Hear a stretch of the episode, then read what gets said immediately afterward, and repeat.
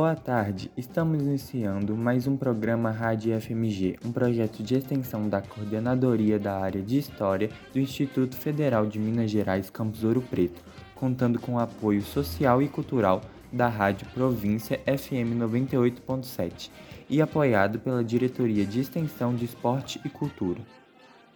No programa de hoje, teremos os nossos quadros Talentos, Aconteceu na História, Canção Contada, Diálogos Afro-Indígenas, Dica Cultural, 2 em 1 um, e o nosso novo quadro Álbuns Fundamentais da Música Popular Brasileira. Fique agora com mais um programa Rádio FMG. Eu sou Luiz Maebara. Eu sou Luísa Gama. Eu sou Maria Luísa Lima. E eu sou Thais Dias. Fiquem agora com mais um Rádio FMG. A Rádio IFMG gostaria de divulgar o projeto Adote um Jardim.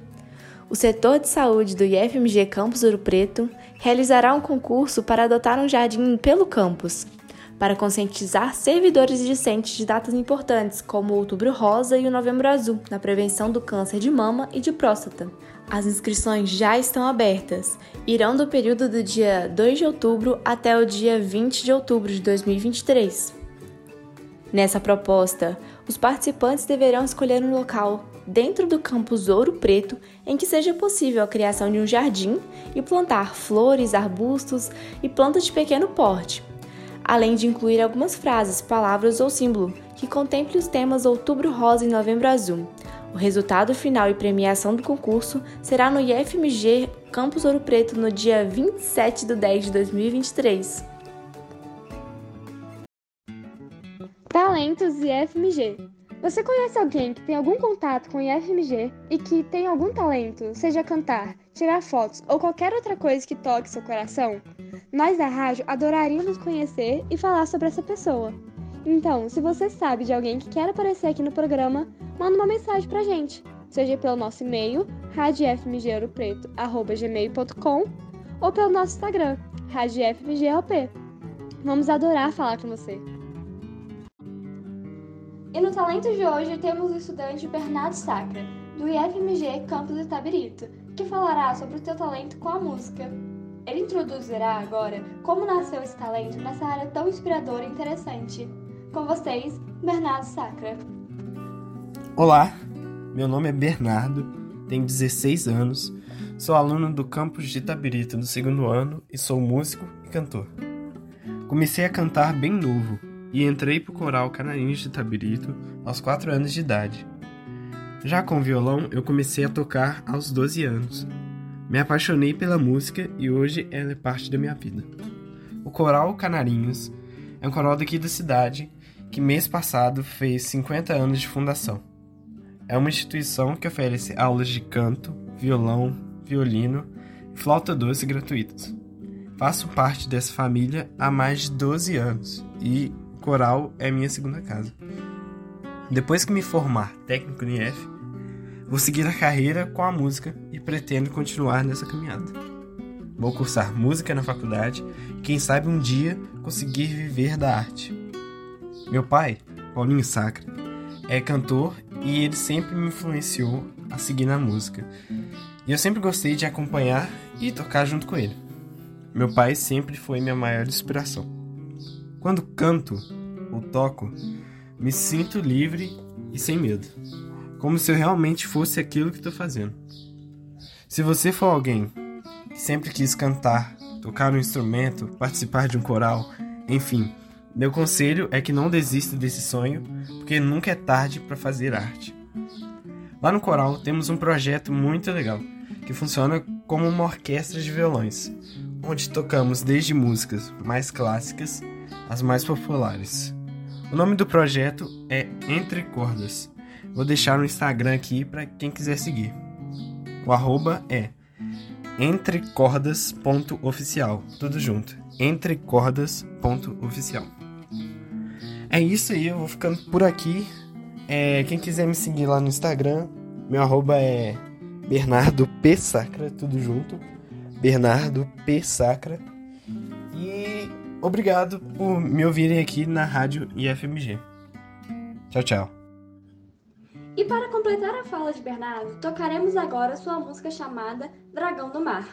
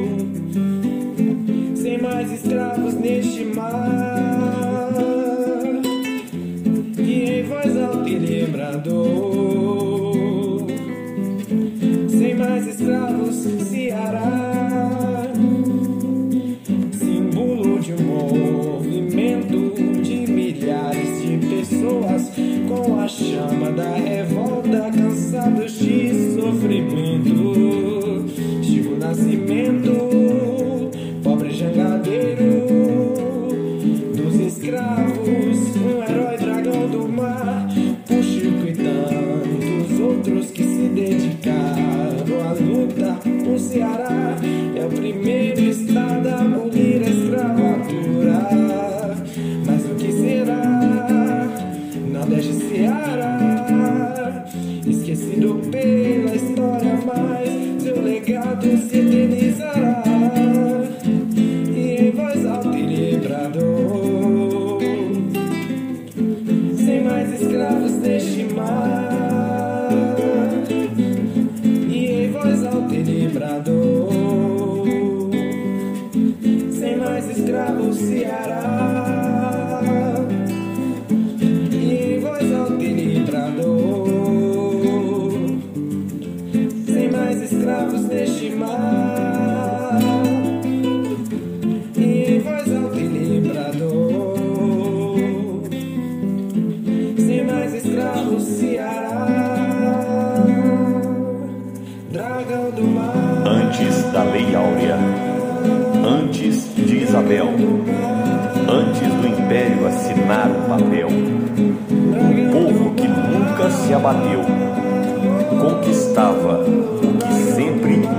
E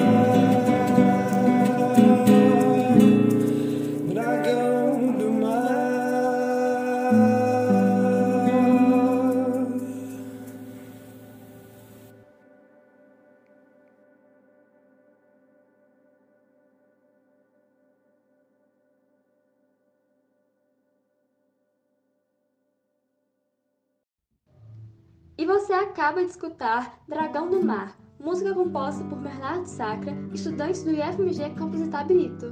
Muito obrigado por participar, Bernardo. Nós da rádio desejamos muito sucesso na sua carreira que vem pela frente e que você continue firme no seu sonho.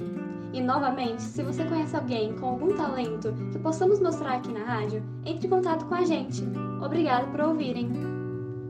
Dia 8 de outubro é o dia em que se comemora o Dia do Nordestino. Essa data foi instituída para conscientizar e combater a discriminação vivenciada pelos nordestinos. A data em específico é uma homenagem ao músico, poeta, compositor maranhense Catulo da Paixão Cearense, o poeta do sertão, que apesar desse nome, Catulo da Paixão Cearense, como eu disse, era maranhense. O Nordeste, essa região riquíssima, essa região que tem 55 milhões de habitantes, é a segunda região mais populosa do país, que tem uma culinária fantástica, que tem uma cultura maravilhosa, está né, uh, uh, sendo homenageada nesse dia.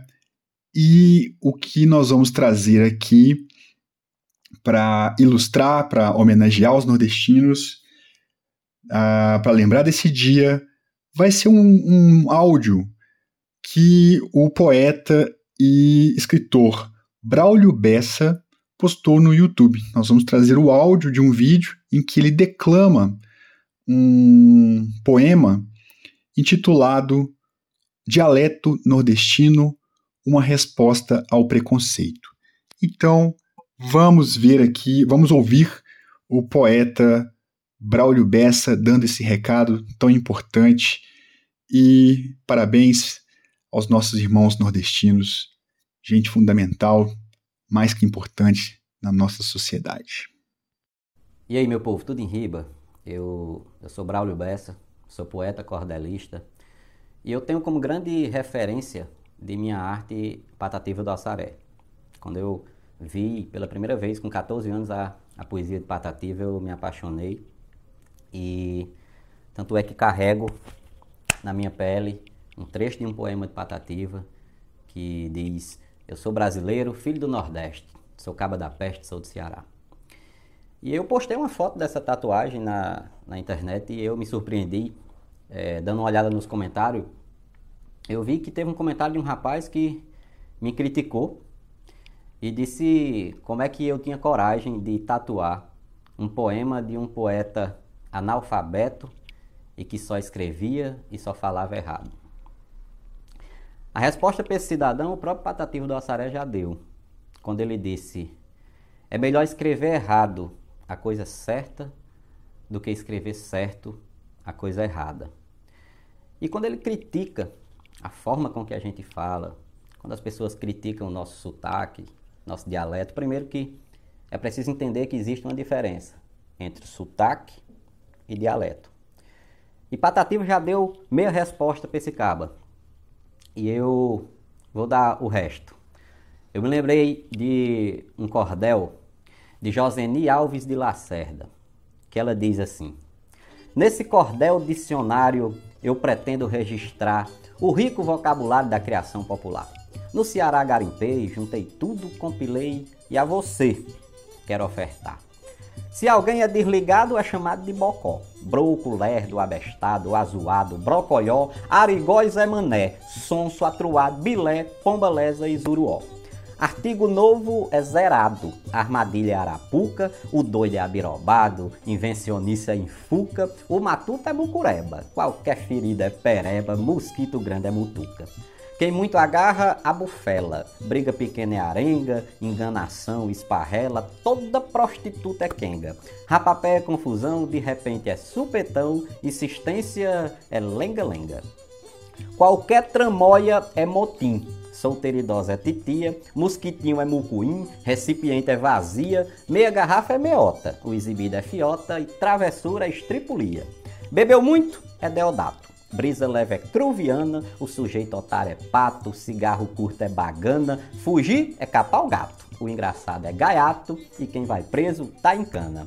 Tem mesmo nome é charapa, muito junto é encangado, água com açúcar é garapa, cor vermelha é encarnado. Muita coisa dá meio mundo, sendo mundinho é Raimundo e Valentão é arrochado. A rede velha é fianga, com raiva é apurrinhado. Careta feia é muganga, baitinga é o mesmo viado. O bom é só o pitel, bajulador, xeleléu, sem jeito é malamanhado. Qualquer botão é biloto, mulher difícil é banqueira. Pequenininho, pirritoto, estilingue é baladeira, qualquer coisa é birimbelo, descorado é amarelo e sem requinte é labrocheira. Um perigo, meu filho, é boca quente. Poico novo é bacurim, atrevida é saliente, quem não presta é coisa ruim. Dedo duro é cabueta, a perna torta é zambeta, coisa pouca é um tiquim. Quem briga bota boneco, sem valor é fuleiragem. Copo pequeno é caneco, estrada boa é rodagem, o tristonho é capiongo, galo inchaço é mondrongo e ralé é catrevagem. O velho ovo estrelado é o bife do oião. Nevoso é atubibado, repreender é carão, o zaroi é caraoi, enviesado, zanoi, inquieto é frivião.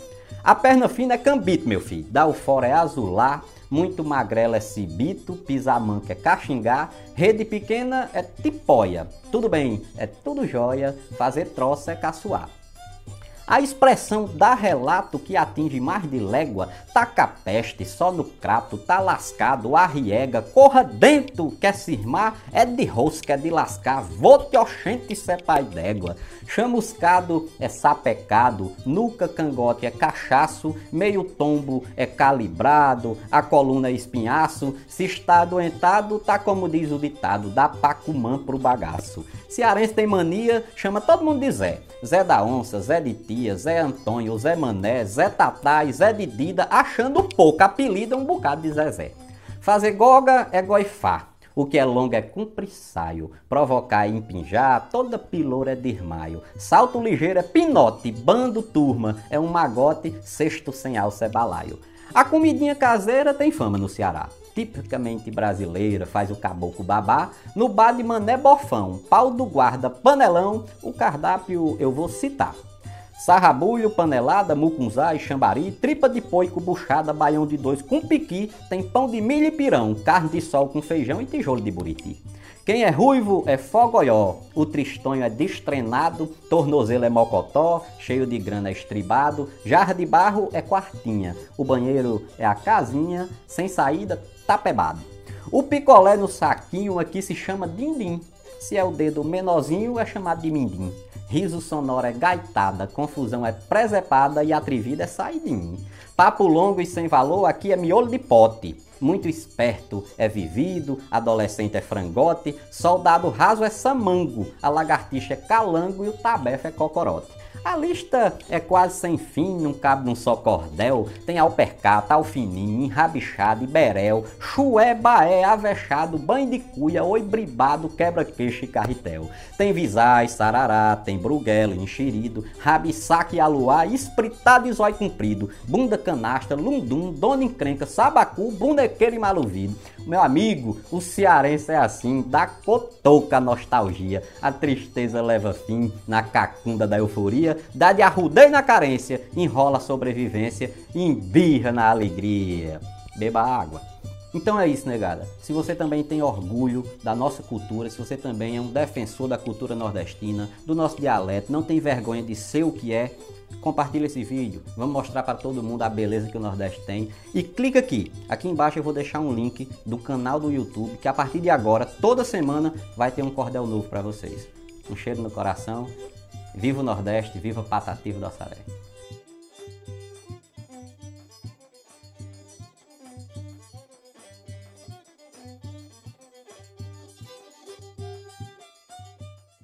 Dia 25 de setembro foi realizado no IFMG Campus Ouro Preto um evento organizado pelo Núcleo Basta, que buscava fornecer um curso básico sobre o acolhimento para vítimas de assédio sexual e violência de gênero. Para falar um pouco sobre esse evento, a Rádio IFMG convidou uma das idealizadoras, a professora Elke Pena, da área de língua portuguesa do campus. Olá, meu nome é Elke Pena, sou professora da Coordenadoria de Língua Portuguesa do Campus Ouro Preto e membro do BASTA, Núcleo de Enfrentamento à Violência de Gênero, no Instituto Federal de Minas Gerais. Agradeço pelo convite de estar aqui para falar sobre o mini curso oferecido pelo BASTA, com apoio da Diretoria de Ensino do Campus Ouro Preto, para servidores e terceirizados sobre como acolher vítima de assédio sexual e violência de gênero. A ideia do minicurso, ela surge do próprio objetivo do núcleo, que é esse enfrentamento, e uma das formas do enfrentamento a esse tipo de violência é a formação e também da nossa observação de casos que vêm ocorrendo dentro da nossa comunidade. Então, nós é, realizamos esse mini curso, que é um curso introdutório de três horas, um curso básico, para servidores e terceirizados, principalmente aqueles que atuam de forma mais direta, né, tratando questões relacionadas a casos de assédio e violência dentro do nosso campus. Foi um momento é, rico, né, é, de construção desse conhecimento, de formação, de troca de experiência, em que nós tivemos, no primeiro momento, é, a exposição de alguns conceitos, como gênero, violência de gênero, assédio sexual. Depois também trabalhamos é, a, a legislação para que pudéssemos né, entender qual o papel do servidor público e de outros profissionais dentro né, de uma instituição escolar em relação ao enfrentamento à violência de gênero. Tivemos também é, uma parte que tratava diretamente de formas né, de acolhimento. E trouxemos também informações sobre a ouvidoria geral do IFMG e as ouvidorias locais, que são fundamentais para o encaminhamento de denúncias e até mesmo para a escuta e o acolhimento dessas vítimas e orientação dessas vítimas. Tivemos um retorno muito positivo dos participantes, inclusive com sugestão de que essa esse minicurso fosse oferecido em outros momentos para um público mais ampliado da nossa comunidade. É, é muito importante né, esse momento de formação, como enfrentamento à violência, e o objetivo do núcleo é exatamente esse, né? Tratar do acolhimento, tratar da vítima, né, de formas de denúncia, de fluxo para essas denúncias, para que não haja impunidade e que o nosso ambiente escolar seja um ambiente onde todos possam conviver com respeito, respeito às diferenças, respeito, respeito à diversidade e que todos possam viver com segurança né, dentro do nosso campus, porque é um lugar que deve ser um lugar de todas as pessoas. Então, eu agradeço mais uma vez pelo convite me coloco à disposição, assim como todo o núcleo, para quem quiser conversar melhor sobre a temática, conhecer melhor o trabalho do Basta e todas as componentes do núcleo, conhecer o nosso projeto de extensão com mais detalhes. Convido a vocês a seguirem a nossa, o nosso perfil no Instagram e estamos à disposição. Muito obrigada e um grande abraço.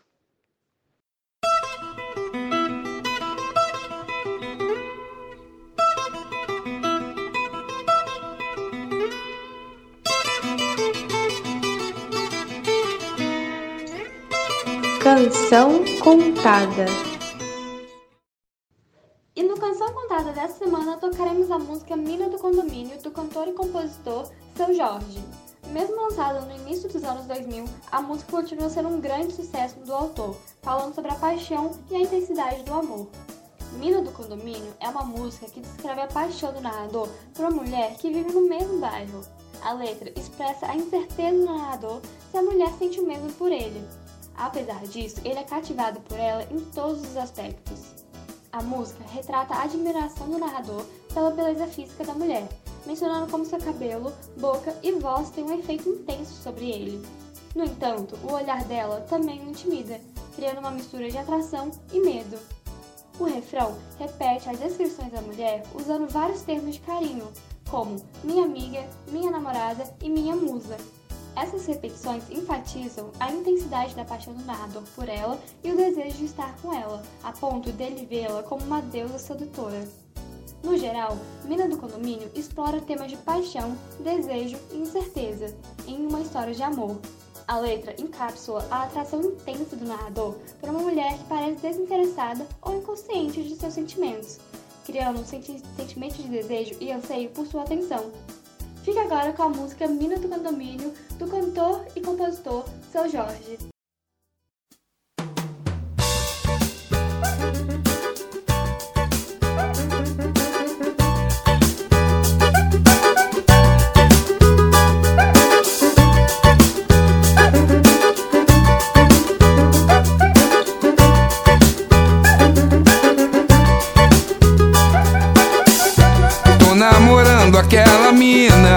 Mas não sei se ela me namora.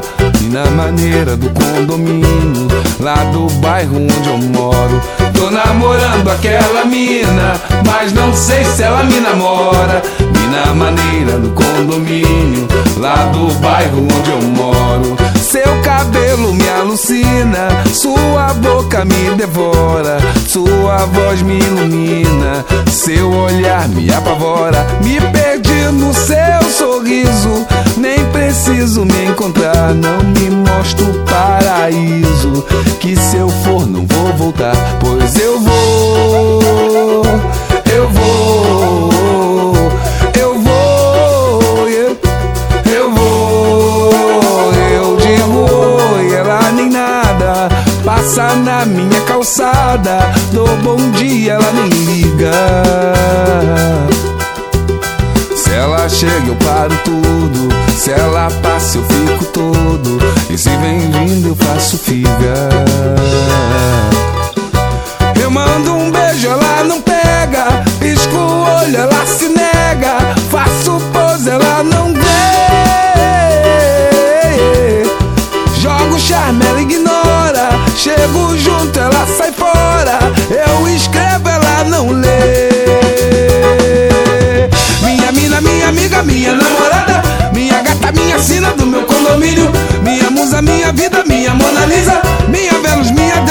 seu fascínio. Minha mina, minha amiga, minha namorada. Minha gata, minha sina do meu condomínio. Minha musa, minha vida, minha Mona Lisa. Minha Vênus, minha deusa, quero seu fascínio.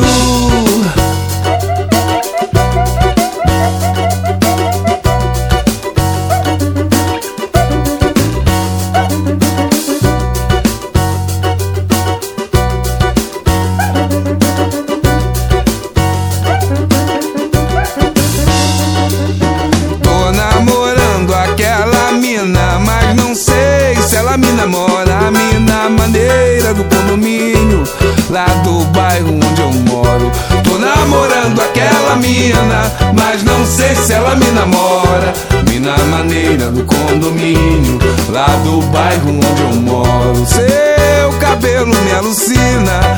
Sua boca me devora, sua voz me ilumina, seu olhar me apavora. Me perdi no seu sorriso, nem preciso me encontrar. Não me mostra o paraíso,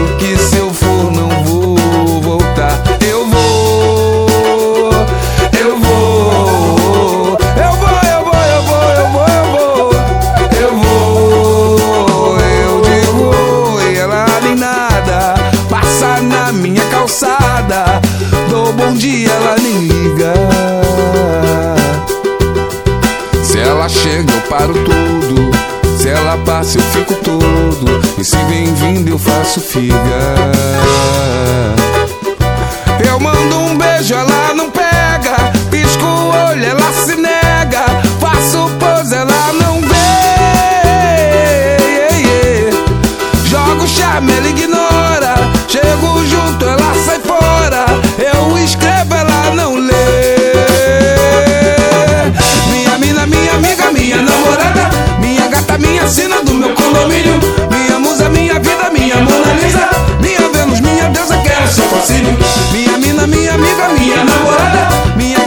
marquesina do meu condomínio. Minha musa, minha vida, minha Mona Lisa, minha Vênus, minha deusa, quero seu fascínio.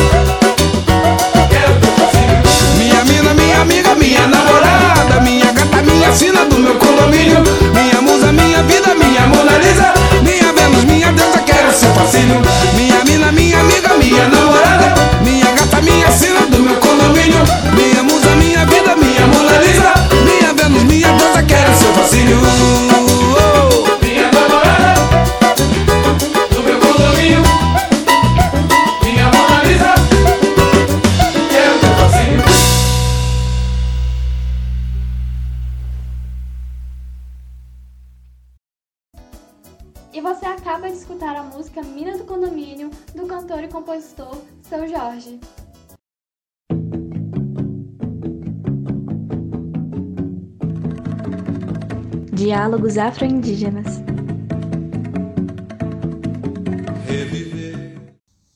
Olá, ouvintes da Rádio IFMG. No próximo dia 15 de outubro, comemoramos o Dia do Professor. Para marcar essa data, o Diálogos Afro-Indígenas de hoje traz uma entrevista com o professor Johnson Xavier. Johnson é historiador e professor no Instituto Federal do Norte de Minas Gerais. Ele falou um pouco para a gente sobre sua experiência enquanto educador negro e como sua atuação é atravessada pelas questões étnico-raciais. Olá, eu sou o professor Johnson Xavier, sou mestre e doutor em História. Me dedico a estudar as questões étnico-raciais, as comunidades remanescentes de quilombo no norte de Minas. Atualmente estou presidente do NEABI, mas principalmente eu gosto de me apresentar como educador. A educação e o processo de ensino-aprendizagem têm atravessado a minha vida de um modo muito intenso. Eu, filho de mãe solo, negra, que faleceu muito cedo, fui criado por sete tias e avós, e a maioria das mulheres que me cercaram eram professoras, de modo que a educação esteve presente em minha vida de modo muito cedo. Sobre a relação entre educação, entre ser educador e ser um homem negro, eu costumo dizer aos meus alunos que nós, como diria a música dos Racionais, estamos superando as estatísticas. Então, é, ser um, um, educador negro é um ato de é, político de atuar no mundo, de pensar a vida minha e dos meus alunos para que a gente supere as estatísticas e que a maioria dos meus alunos e eu possa fazer o que o Paulo Freire chamava de autobiografar-se. Então, a escola, a vida, as questões raciais faz com que a maioria desses alunos não tenha a possibilidade de autobiografar-se, de construir seu destino. Na maioria das vezes, eles é, são expulsos da escola ou é, a escola, de certo modo, mata o que ele poderia ser, né? E esconde, humilha, ou discrimina a sua identidade, seu pertencimento étnico-racial. E aí a questão étnico-racial me atravessa na educação desse modo. É um ato político ser professor negro. É, recentemente um aluno que tinha alguns problemas psicológicos, é, que se escondia na sala, usava máscara, quase não interagia, é, se referiu, comentou com a com, a, com o setor pedagógico e com os psicólogos da, da, da escola que é, me ver como professor negro é, ajudou ele a sair desse estado de, de medo e mudou fisicamente, assumiu o cabelo, colocou umas tranças, está participando do processo educativo e isso é muito feliz. Então, ser um educador negro é um ato político de superação das estatísticas. Johnson falou também sobre o papel da escola e da educação, de um modo geral, para a luta antirracista. A escola tem um papel fundamental na luta antirracista, ou ao menos deveria ter. Eu falo da experiência de, de professor que atuou no início da, da carreira na, em comunidades quilombolas e pouco pôde contribuir porque pouco conhecia da discussão, apesar na formação histórica já ter contato com as questões étnico-raciais, é, que não sabia articular as ferramentas de ensino com a luta antirracista, então por isso pouco pôde contribuir. É, e essa inquietação de não poder contribuir com a comunidade quilombola da rede estadual e por vezes da rede municipal foi o que me fez, enquanto docente, pesquisar e atuar é, na luta antirracista, formar é, e estar em formação com os professores que atuam e que estão ao meu redor. Então, há um outro elemento que eu acabo de apontar aí, que é a formação constante. Para a escola exercer um papel antirracista, contribuir para a luta antirracista, ela precisa se ressignificar é, reformar, repensar as suas práticas, repensar suas políticas, emergir políticas novas e passar por um processo de formação contínuo, desde é, grupos técnicos, diretores, gestores a professores. É fundamental que isso ocorra. Aqui no Instituto Federal, em que eu trabalho, nós, por exemplo, após um processo de formação, construímos disciplinas para os cursos superiores é, sobre as relações étnico-raciais, disciplinas permanentes no currículo dos cursos superiores de administração, engenharia e de informática. Então, esses processos contínuos de reformulação do currículo, do projeto político-pedagógico e da escola em si, para que ela reveja as suas atuações, é fundamental. Por fim, eu gostaria de agradecer a Antiele pelo convite da entrevista, espero ter contribuído, e dizer que é necessário, é dever ético de cada gestor, cada aluno, cada professor, cada integrante da sociedade ser antirracista. E o dever ético significa que a gente exerce essa luta no cotidiano. No cotidiano onde, por vezes, as injúrias vão são silenciadas, abafadas, escondidas, é ali que a gente deve começar a dizer não. É, e dizer que não é admissível, não é possível, mas é dever ético também planejar e pensar ações duradouras que nos livre da, da continuidade das violências raciais. Um dever ético de todos nós, sobretudo porque o racismo fere a todos de maneira diferente, mas prejudica a todos nós. Então não há democracia possível e não há educação possível é, sem ser antirracista. Muito obrigado. No último domingo, dia 8, foi celebrado o Dia Nacional do Nordestino. Celebrado nesse dia pelo nascimento do poeta, músico e compositor maranhense Catulo da Paixão Cearense, o poeta do sertão. Para celebrar esse dia, o Dica Cultural traz hoje um dos mais aclamados filmes nacionais sobre o sertão, O Alto da Compadecida uma obra dirigida por Guel Arraes, com base na peça de Ariano Suassuna. O filme foi lançado no ano 2000 e conta a história de dois amigos inseparáveis que vivem no sertão nordestino e tentam sobreviver à violência, seca e fome que os Altamente aclamado pela crítica, o filme também se consolidou no imaginário popular brasileiro, com a trágica comédia de João Grilo Chicó. Essa foi uma das primeiras obras a protagonizar e representar fielmente a tradição popular nordestina e a realidade dos que vivem diariamente nesse meio adverso. O filme possui fortes marcas orais, com personagens claramente nordestinos, mas também incrivelmente únicos, inclusive no sotaque ou modo de falar. Recheado de sátira e humor, o filme mostra como todos, inclusive as pessoas religiosas, como o padre e o sacristão no filme, são corrompidas pelo dinheiro.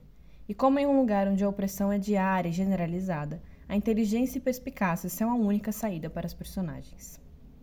No entanto, o fator que realmente levou esse filme a habitar o imaginário brasileiro é o humor.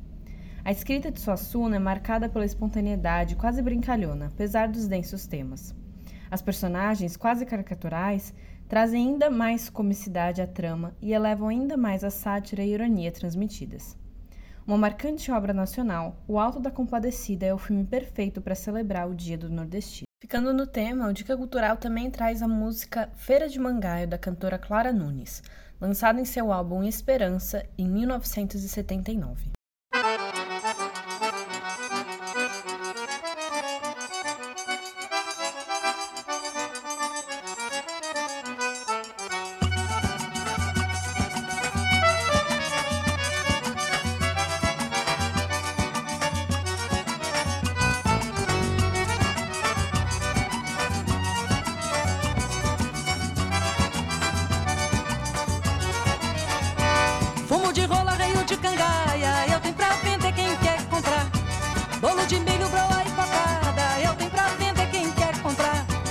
Pede moleque e ele clica nela. Moleque, sai daqui, me deixa trabalhar.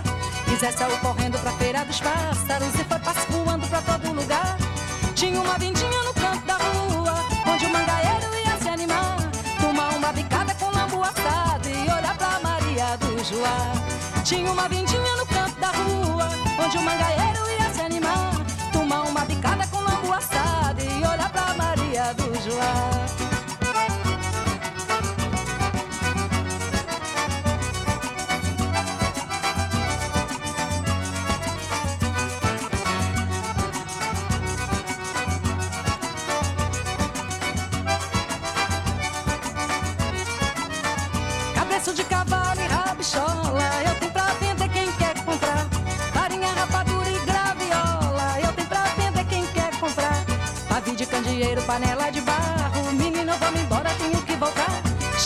Rosa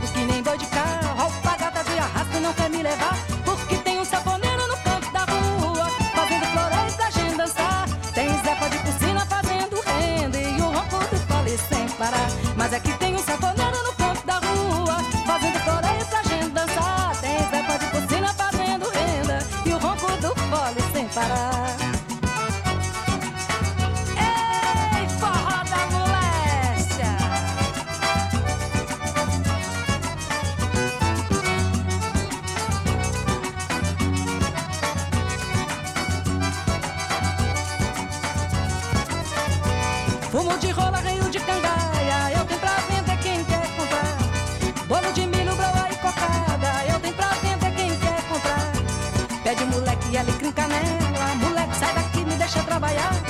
Zé saiu correndo pra feira dos pássaros e foi passo voando pra todo lugar. Tinha uma vendinha no canto da rua, onde o mangaeiro ia se animar. Tomar um batucada com lambu assado e olhar pra Maria do Joá. Mas aqui tem um sanfoneiro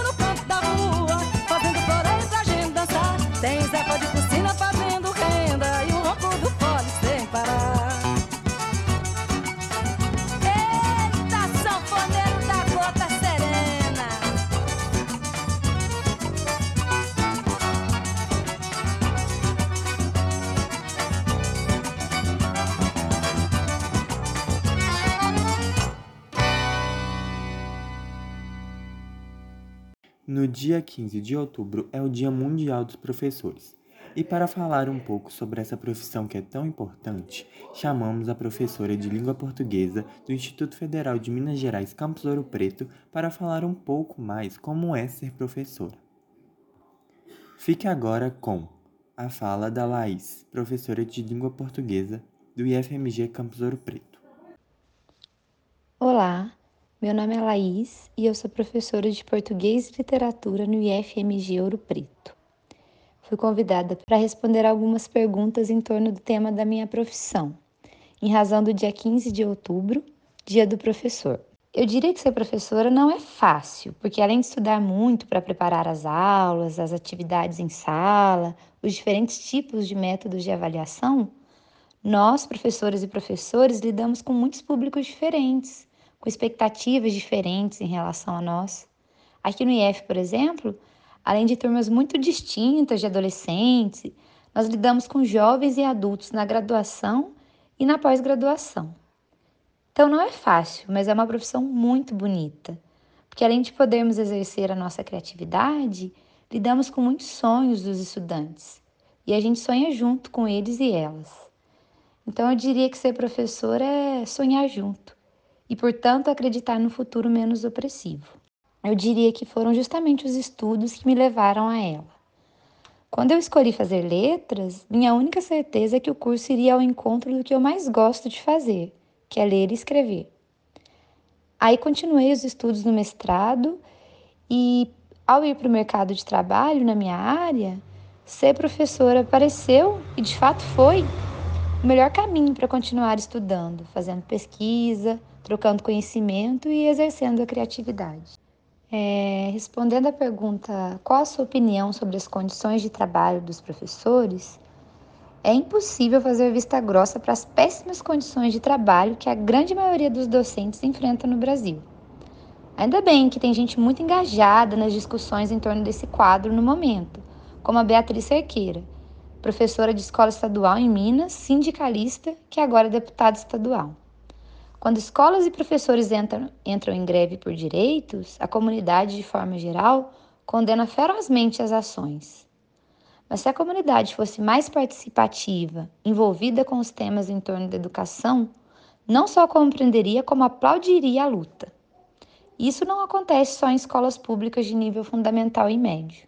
A USP, Universidade de São Paulo, está em greve agora, por falta de professores e servidores técnicos, além do auxílio permanência para estudantes com valores muito defasados. Tem uma citação do Paulo Freire que já é um clichê, mas que é de fato importante. Educação não transforma o mundo. Educação muda as pessoas. Pessoas transformam o mundo.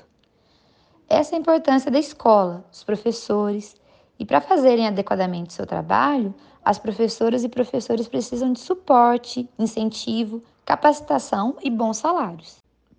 Para a última questão, quais são os aprendizados que a sua formação como professora te trouxe? Eu descreveria tantos, mas não temos tempo, né? Então, eu cito alguns, como por exemplo a atenção. É, ser professora me ensinou a ter atenção às pessoas, não só ao que elas dizem, mas ao como elas dizem. E quando a gente oferece atenção às pessoas, elas ficam muito felizes. E aí elas também nos oferecem atenção, que é uma coisa que a aula exige, né? A aula é um acontecimento, disse o Deleuze, um filósofo interessante. A aula é aquele momento que uma turma de estudantes dá atenção à professora. Aí, a atenção dela, que está desde o antes da aula, no momento da preparação, se encontra com a atenção deles e delas. Ali, na aula, com atenção, nós trocamos conhecimento, porque quem ensina aprende e quem aprende ensina. Os celulares querem nos roubar isso, o ensino à distância também, mas continuamos resistindo. Porque ser professora é não desistir também. Um abraço para todo mundo, que bom poder falar para e com vocês. A Rádio FMG informa que, neste mês de outubro de 2023, teremos uma novidade no calendário acadêmico. A Semana de Ciência e Tecnologia, CIT, acontecerá entre os dias 16 e 19 de outubro, tendo como novidade que os dias 16, 17 e 18 serão dias letivos sem carga horária de disciplina projetados para os primeiros anos dos cursos técnicos integrados, ou seja, está garantida a participação desses nas atividades que irão acontecer durante a semana CIT, cuja programação será enviada em breve pela organização. Olá pessoal, hoje no quadro Álbuns Fundamentais da Música Popular Brasileira, trazemos o álbum A Tábua de Esmeralda, de Jorge Ben, ou Jorge Benjor, como é conhecido hoje, de 1974, contendo 12 músicas e 40 minutinhos de duração. O disco traz uma grande diversidade rítmica, uma grande diversidade de arranjos e de temas. São pandeiros, violões, baixo, bateria, cordas, sopros, temas muito variados, um completo hibridismo musical de Jorge Benjor, mas que caminha pelo estilo conhecido como samba rock. Se alguém me perguntasse o que é samba rock, eu mostraria esse disco. São várias músicas muito interessantes, por exemplo, a faixa Zumbi, que conta a história de Zumbi dos Palmares, grande ícone da consciência negra. A faixa Brother, que fala sobre espiritualidade e é cantada em inglês. Eu vou torcer, que tenta trazer a mensagem da paz, da alegria, do positivismo, tão presente nas músicas de Jorge Ben e que tanto nos faz falta hoje em dia. Cinco Minutos, por sua vez, música que fecha o álbum, uma música romântica. Já O Namorado da Viúva faz uma referência ao alquimista Nicolas Flamel, lá do século XV, e a sua esposa, uma viúva riquíssima, desejada, porém temida. O Homem da Gravata Florida, outro, outra música desse disco, fala sobre o alquimista Paracelso, entre outros temas ligados à espiritualidade, a seres de outros planetas, a, a, a, alquimia. Então, um disco muito diferente, um disco muito interessante, um disco muito rico. E foi lançado na época da ditadura militar aqui no Brasil. E esse disco também tem mensagens ali provocadoras, que questionam a censura. Por exemplo, logo na primeira música, os alquimistas estão chegando. Começa com uma fala de pessoas, parece que elas estão conversando, uma coisa meio algazarra, e aí Jorge Ben fala: senta, senta, pode ser ilegal. Ou seja, faz uma brincadeira ali, faz uma provocação com a questão da censura. Então, é um disco maravilhoso, um dos principais álbuns da carreira de Jorge Benjor. Vale a pena escutar o álbum como um todo. E nós vamos escutar duas faixas desse álbum. A faixa Menina Mulher da Pele Preta e também a faixa Eu Vou Torcer. Fique agora com a música Menina Mulher da Pele Preta de Jorge Ben. Pedrinho vai ser papai. Quem, hein? Quem vai ser papai? Menina mulher da pele preta. Preta.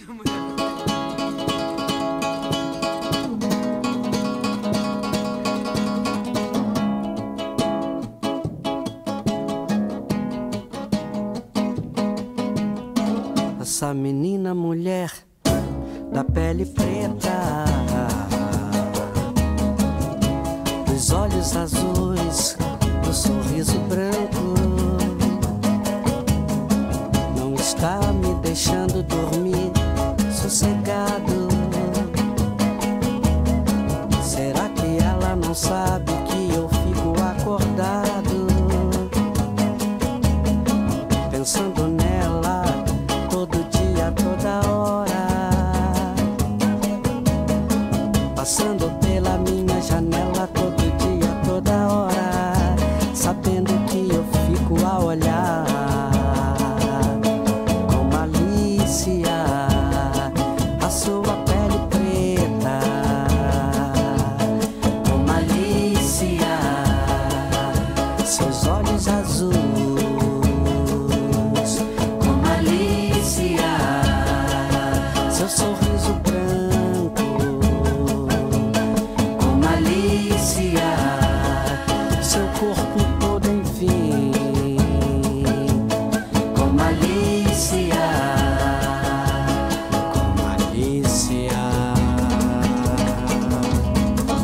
Será que quando eu fico acordado?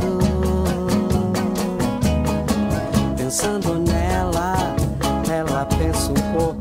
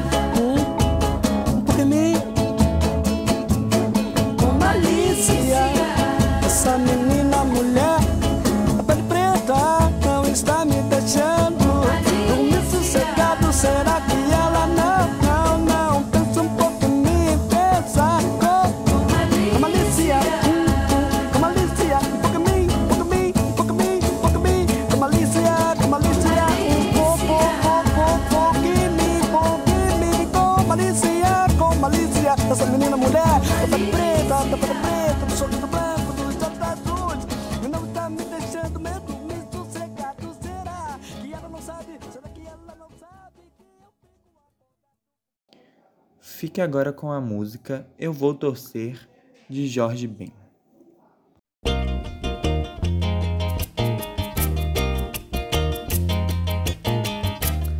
Eu vou torcer pela paz, pela alegria, pelo amor, pelas moças bonitas. Eu vou torcer, eu vou. Pelas moças bonitas, eu vou torcer, eu vou.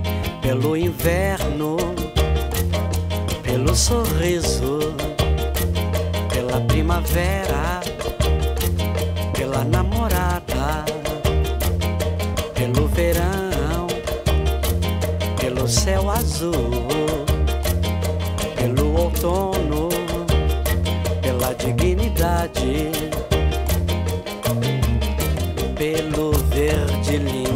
desse mar, pelas moças bonitas. eu vou torcer, eu vou.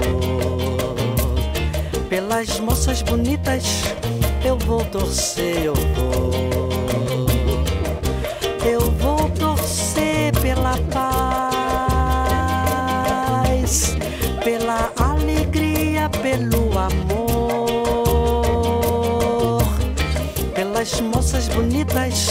Eu vou torcer, eu vou. Pelas moças bonitas, eu vou torcer, eu vou. Pelas coisas úteis que se pode comprar com dez cruzeiros. Pelo bem-estar, pela compreensão, pela agricultura celeste, pelo coração,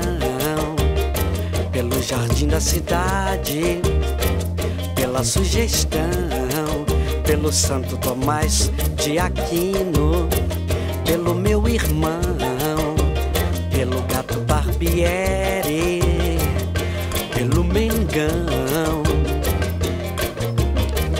pelo meu amigo que sofre do coração, pelas moças bonitas eu vou torcer, eu vou.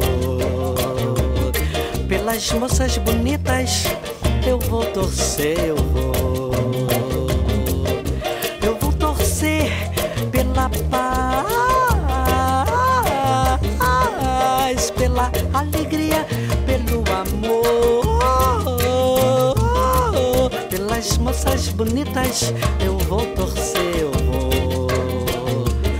Pelas moças bonitas eu vou torcer, eu vou. Moças bonitas eu vou torcer, eu vou. Pelas dondocas bonitas eu vou torcer, eu vou. Pelas moças bonitas eu vou Meu mestre deu a partida, hora vamos embora, pros rumos do litoral, vamos embora. Na volta eu venho ligeiro, vamos embora. Eu venho primeiro pra tomar teu coração, é hora. Esse foi mais um programa Rádio IFMG, um projeto de extensão da Coordenadoria da Área de Humanidades e Ciências Sociais Aplicadas do Instituto Federal de Minas Gerais, Campus Ouro Preto, contando com o apoio social e cultural da Rádio Província FM 98,7. Produção e apresentação: Luísa Gama, Luiz Maibara, Maria Luísa Lima e Thaís Dias. Na técnica, Isaías Brandinho. Agradecemos à Diretoria de Extensão, Esporte e Cultura e à Rádio Província FM 98,7. Agradecemos também novamente a audiência e até o próximo programa Rádio FMG, toda quarta-feira, de meio-dia às 13 horas. Vamos embora, vamos embora, vamos embora, agora vamos embora.